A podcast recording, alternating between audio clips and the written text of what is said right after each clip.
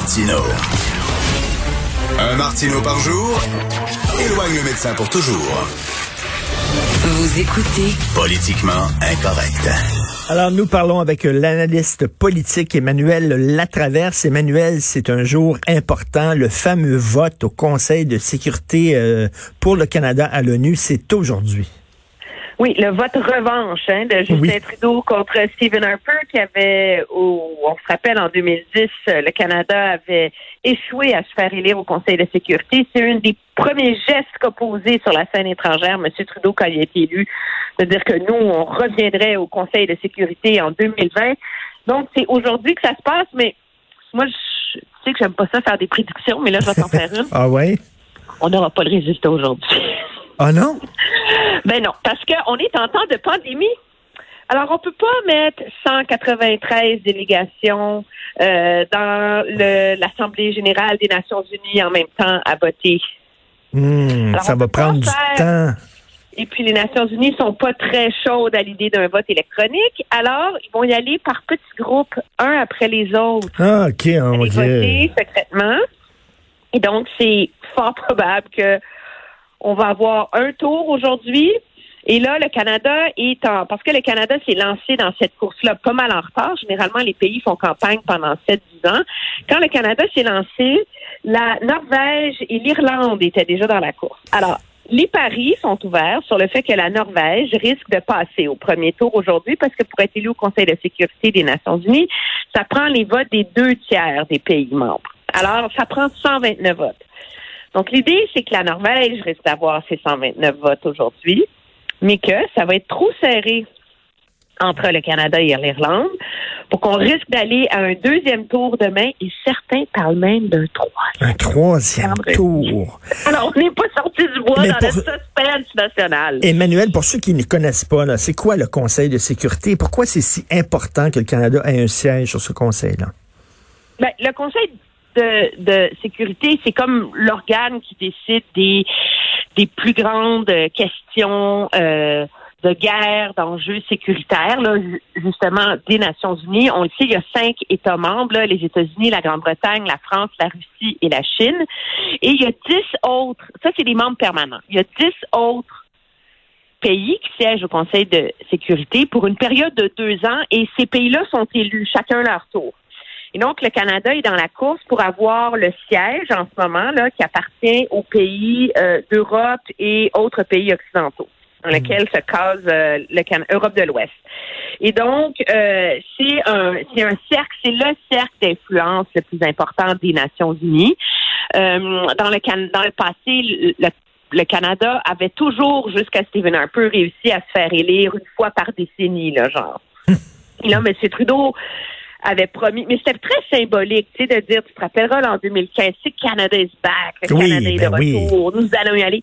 Mais qu'est-ce que le Canada veut en faire? Ça n'a jamais été... Euh, ça n'a jamais été très clair parce que c'est pas une campagne tu sais, M. Trudeau n'a pas fait des affaires étrangères une priorité. Mme Freeland a été euh, complètement euh, happée et intéressée davantage par le dossier américain. Donc, hmm. Au début, on allait aller sur le Conseil de sécurité pour parler d'environnement et d'égalité des femmes. Puis là, finalement, on servirait vers euh, aider les petits États euh, moins puissants et l'Afrique. Et finalement, je te dirais que c'est en temps de, de COVID que le, le l'articulation de ce qu'envisage le Canada est devenue plus précise. Puis certains, si le Canada réussit à se faire élire, certains vont aller jusqu'à dire, et je suis de ceux-là, que la COVID va avoir sauvé la mise. Pourquoi? Parce que le Canada a vite profité de la COVID pour se camper comme un défenseur du multilatéralisme, alors que tous les pays se replient sur eux-mêmes pour mmh, mmh. se préoccuper de leur stock, de leur vaccin, de leur population. Mais il y a plein de pays, des petits pays qui n'ont pas les moyens, des pays plus pauvres en développement, qui sont à risque de rester totalement vulnérables face à cette pandémie-là. Et donc, très rapidement, euh, dans les tout débuts de la pandémie, le le Canada a vraiment euh, investi et mener la charge pour que les pays occidentaux viennent en aide aux plus petits pays. Et ça a comme articulé finalement euh, le pitch, je dirais, du Canada pour réussir à se faire élire. Mais c'est loin, loin, loin d'être gagné. mais c'est ça, mais si jamais il ne se fait pas élire, bien sûr, c'est une rebuffade parce qu'il disait Canada is back, puis on va dire, ben, t'as pas, pas réussi à nous ramener sur la scène internationale. Mais est-ce qu'il va avoir un impact sur la popularité de Justin Trudeau ici, à l'intérieur, au Canada? Ben, moi, je, écoute, les élections ne se gagnent pas et ne se perdent pas sur les enjeux de politique étrangère au Canada. Il faut hmm. pas se leurrer, là. Mais en même temps, M. Trudeau, c'est cette, cette élection au Conseil de sécurité des Nations Unies est très euh, s'articule autour du symbole de la vision de M. Trudeau. Et euh, c'est lui qui l'a promis contre l'avis de plusieurs experts, parce que le Canada aurait pu essayer de se faire élire en 2022 ou en 2024 aussi, tu sais, où la course aurait été plus facile et on avait plus de chances de gagner. Il y a ça aussi, là. Tu sais, quand tu décides que tu vas te présenter, ben tu vois contre qui tu vas te présenter, tu négocies, ben toi, tu y vas cette année, moi je vais y aller dans deux ans, là. Hmm. Alors, il y a une part de ça. Et en fin de course, M. Trudeau, c'est pas. Euh, moi, je pense que si le Canada gagne, il va beaucoup falloir donner du crédit à François-Philippe Champagne, le ministre des Affaires étrangères, mais c'est quand même M. Trudeau qui va porter le déshonneur d'avoir perdu, tout comme M. Harper l'a porté. Et dans le cas de M. Trudeau, ça va, il y a une partie de si le Canada perd qui va un peu illustrer cette mauvaise habitude de ce gouvernement de promettre beaucoup et de pas livrer hmm. la marchandise. Hmm. Mais tu on, peut regarder ces organismes-là comme l'ONU avec un certain scepticisme. Tu sais, quand, quand tu vois que l'Arabie saoudite siégeait sur la commission des droits de la personne, tu, sais, tu dis, comment, qu'est-ce qu'ils font là? Tu sais, des fois, il y a des dictatures incroyables qui siègent sur des commissions qui sont censées défendre les droits individuels et tout ça. C'est un, tu sais, euh, euh, Charles de Gaulle appelait ça le machin, l'ONU. Hein. Il détestait l'ONU. Oui, mais en même temps, c'est c'est c'est un arbitre et un moteur imparfait, je pense, mhm. mais qui est quand même essentiel à l'architecture internationale et géopolitique actuelle, dans le sens que on peut mettre tous les mots de la Terre sur à quel point cet organisme-là est complètement dysfonctionnel, mais en même temps, il a été garant d'une certaine stabilité euh, mondiale et a limité les, les, les grands dérapages et, euh, et avancé beaucoup d'enjeux importants là, sur l'égalité des femmes, les migrants, le développement. Euh, ce sont des, des enjeux qui servent à mobiliser la, la la communauté internationale, tout comme sur l'enjeu des changements climatiques, aussi imparfait est-ce qui est le résultat. Moi, je pense que c'est, c'est, tu veux être à la table où les décisions se prennent, même si cette table-là est imparfaite. Le gros test pour M. Trudeau, c'est que s'il perd, il va se faire remettre sur le nez d'avoir promis de se réengager dans hmm. les missions de paix, alors qu'en ce moment, il y a 35 militaires canadiens qui sont euh, déployés. C'est le plus bas niveau depuis 60 ans et la mission au Mali a eu davantage l'air d'un hit and run. On rentre, on sort mhm. le moins longtemps possible plutôt qu'un réengagement concret. Et ça, euh, inévitablement, ça va. Parce qu'il y a des gens, il y a des gens qui disent, euh, il y a des gens qui disent sur certains dossiers, Justin Trudeau, il est exactement comme Harper, sauf qu'il a une meilleure gueule, il a l'air plus sympathique et tout ça, mais euh, veut dire ce qu'il fait, c'est comme Harper. Euh, oui, c'est sûr que, je veux dire, il y a, il y a les. Moi, je pense qu'on peut pas faire la comparaison. Là, Monsieur Harper euh, méprisait ouvertement l'ONU là, euh, et avait le, le, pari de se pointer là-bas et de faire la leçon à tous les autres pays du monde là sur comment c'est un organisme dysfonctionnel, etc. Moi, je pense que l'échec de Monsieur Trudeau, c'est c'est un, c'est un gouvernement qui, à force de toujours vouloir faire le consensus, finit par ne pas prendre les décisions qui s'imposent. Et euh, c'est un gouvernement qui promet beaucoup. On l'a vu sur les changements climatiques. Le Canada est encore loin d'être le champion qu'on a promis sur les missions de paix, sur le développement international. Donc, c'est facile d'articuler une politique de développement international autour des femmes. Tout le monde est d'accord avec ça mmh. là, maintenant, là, tu sais. Mais est-ce que tu mets les, les ressources? Est-ce que tu mets les investissements? Est-ce que tu mets l'huile de coude, là, tu sais, pour vraiment euh, atteindre cet objectif-là. C'est là que le Canada euh, fait piètre figure, surtout quand on compare à des pays comme la Norvège et l'Irlande, contre qui le Canada se bat en ce moment. Parce que ton élection au Conseil de sécurité dépend de qui c'est qui sont tes adversaires. Là. Donc, ça va être une course quand même palpitante à suivre. Mais le pari, c'est que ça va être très, ça va être vraiment très serré si le Canada réussit. Et au début de son premier mandat, là, son image à l'international était fantastique, c'était incroyable. Son, image de marque à Justin Trudeau, c'était l'anti-Trump. Il y avait même une Trudeau-manie à l'international.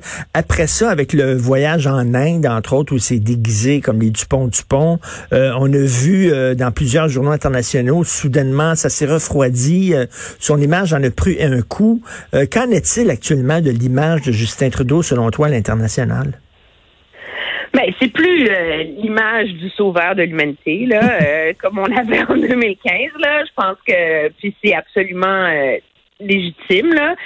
Mais en même temps, M. Trudeau, dans la dans la dernière année, pendant de la façon dont il a mobilisé la communauté internationale dans le dossier de l'écrasement d'avion euh, en Iran, dans la façon dont il a, il a contribué à mobiliser la communauté internationale dans la COVID. Euh, c'est un, un gouvernement qui a repris des axes d'intervention internationale de manière beaucoup plus efficace. Euh, beaucoup plus concentré, moins dans le spectacle, plus dans l'action. Je pense qu'il faut donner un crédit de ça à vraiment l'engagement de son ministre des Affaires étrangères, François-Philippe Champagne. Mais en même temps, on est encore à la recherche d'un Canada qui épouse une cause et fait une différence. C'est quand on se rappelle, bon, il y a le mythe de Lester Pearson, puis bon, mm les, casques bleus, mais c'est tangible aussi. Monsieur Mulroney et la lutte contre euh, l'apartheid en Afrique du Sud. Euh, sous Jean Chrétien, Lord Axworthy, le traité contre les mines antipersonnelles, le Canada, sur la scène internationale, ne sait pas n'a pas encore euh, épousé une cause, un enjeu où on a vraiment vu le Canada. Tu as tout à fait raison.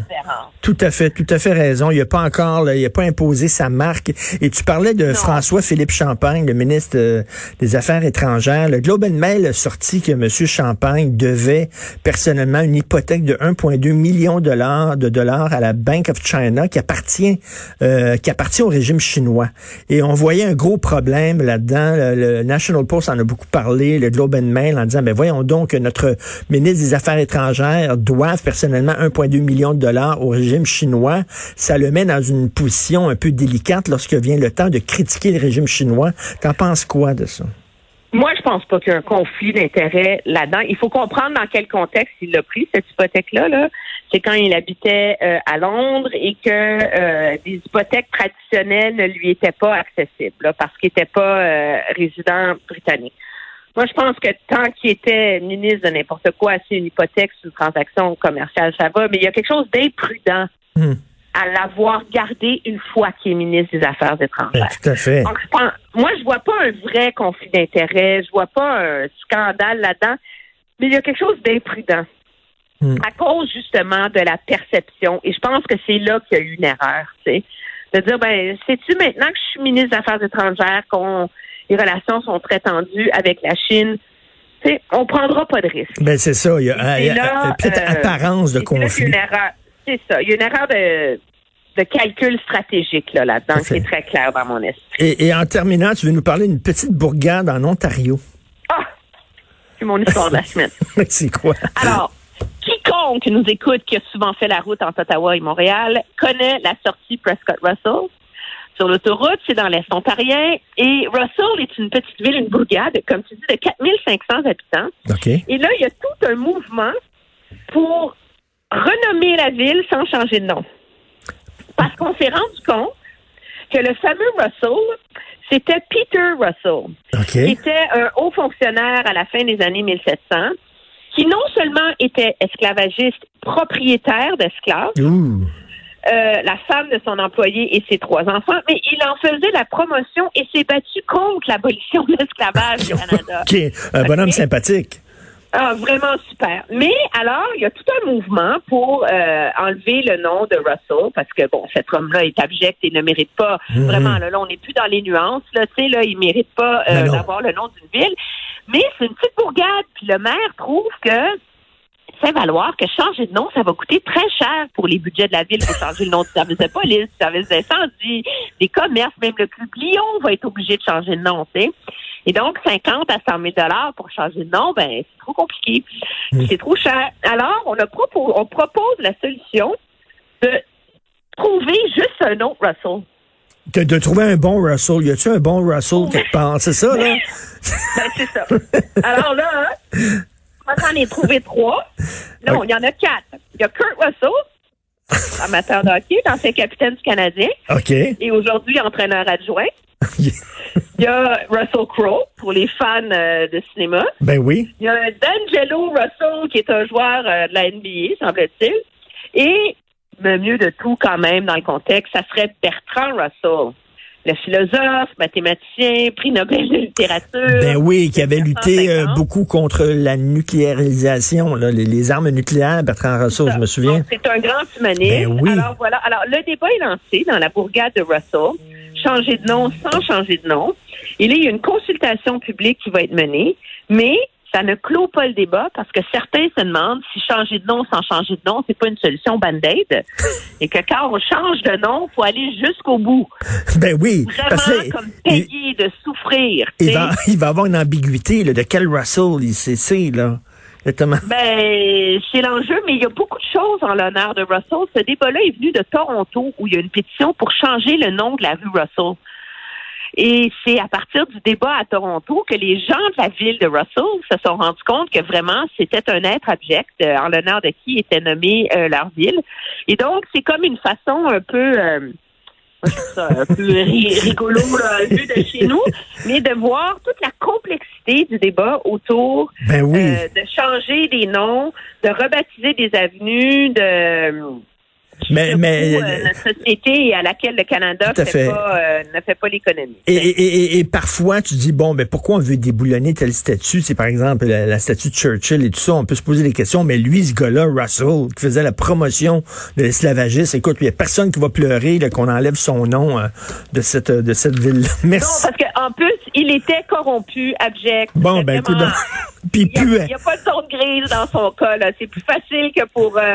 Johnny McDonald euh, euh, et les autres face à la question autochtone. Ben, tout à fait. Merci beaucoup, Emmanuel. Merci. Bonne semaine. Ça fait plaisir. Bonne semaine. Au revoir. Ils vont changer Russell pour Russell. Quand même bizarre. c'est comme un gars, maintenant, il s'appelle Jean-Pierre Goss. Puis il change son nom pour Albert Goss. un peu bizarre. Vous écoutez Politiquement Incorrect.